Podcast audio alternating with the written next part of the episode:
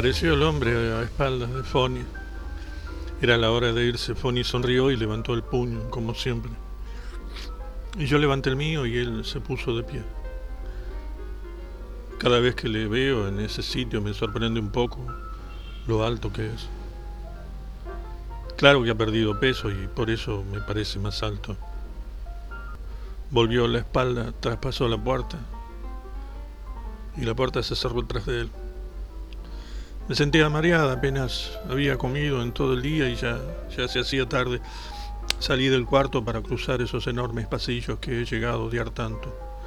Esos pasillos más grandes que el desierto del Sahara. El Sahara nunca, nunca está vacío. Esos pasillos nunca están vacíos. Si uno cruza el Sahara y se cae, los buitres empiezan a, a volar en círculo, desintiendo, humeando la muerte. Vuelan en círculos cada vez más bajos, esperan, saben. Saben con exactitud cuándo estará lista la carne, cuándo dejará de luchar el espíritu. Los pobres siempre están cruzando el Sahara y los abogados y los leguleyos y toda esa caterva anda en círculos en torno a los pobres, como buitres. Claro que no, que no son más ricos que los pobres, a decir verdad, y por eso, y por eso se han convertido en buitres, en, devoradores de carroña, en inmundos, basureros. Y hablo también de las prostitutas negras que, que por muchos motivos son peores aún. Creo que si, si tuviera que hacer lo que hacen ellas me moriría de vergüenza. Aunque he llegado a pensarlo y, y ya no, no sé si me, avergonzaría tanto. No sé de qué sería capaz con tal de, sacar a Fonny de, la cárcel.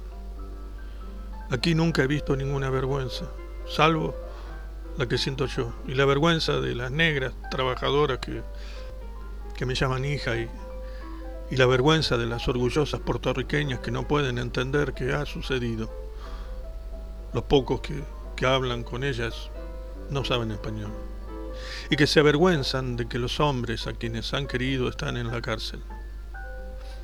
Hacen mal en avergonzarse. Los que deberían avergonzarse son los que están al mando de esas cárceles. Yo no me avergüenzo de Foni. Si algo siento por él es orgullo.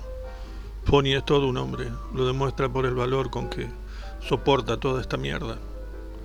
Confieso que a veces tengo miedo, porque nadie es capaz de soportar eternamente la mierda que le tiran encima.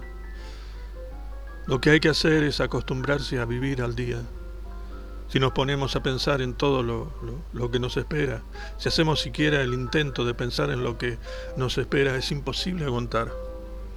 Algunas veces vuelvo a casa en metro, otras veces en... tomo el autobús.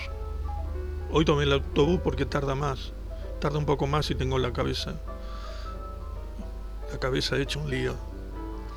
Tener problemas produce a veces un efecto raro, no sé si, podré explicarlo.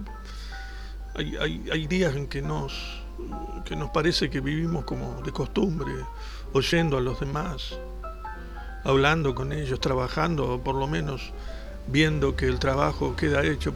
Pero la verdad es que en esos días no vemos ni oímos a nadie. Y si alguien nos pregunta qué hemos hecho durante el día, tenemos que pensar un rato antes de contestar.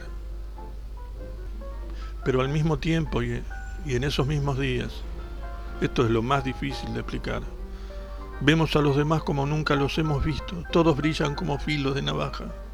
Quizás sea porque antes de que empezaran nuestros problemas los mirábamos de otro modo. Quizá, quizás sea porque ahora nos interesamos mucho más por ellos y de manera muy distinta. Si eso nos los hace ver como extraños.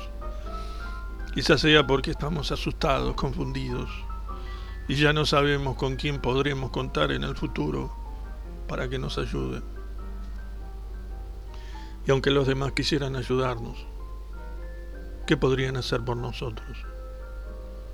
Yo no puedo decir a, a cualquiera que, que viaje en este autobús, óigame, Foni anda metido en líos y está en la cárcel. ¿Se imaginan qué pensarían en ese autobús si supieran por mis propios labios que, que quiero a alguien que está en la cárcel? Y yo sé que no ha cometido ningún delito, es una persona maravillosa, por favor, ayúdenme a sacarlo. ¿Se imaginan lo que pensarían en ese autobús? ¿Qué pensarían ustedes?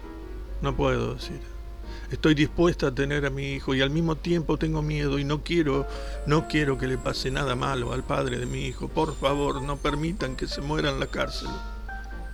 Uno no puede ir diciendo esas cosas lo cual significa que uno no puede decir nada. Tener problemas es lo mismo que estar solo.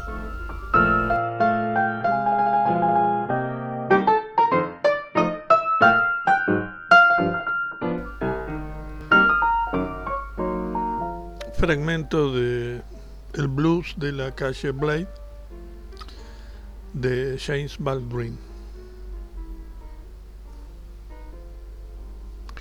que descansen.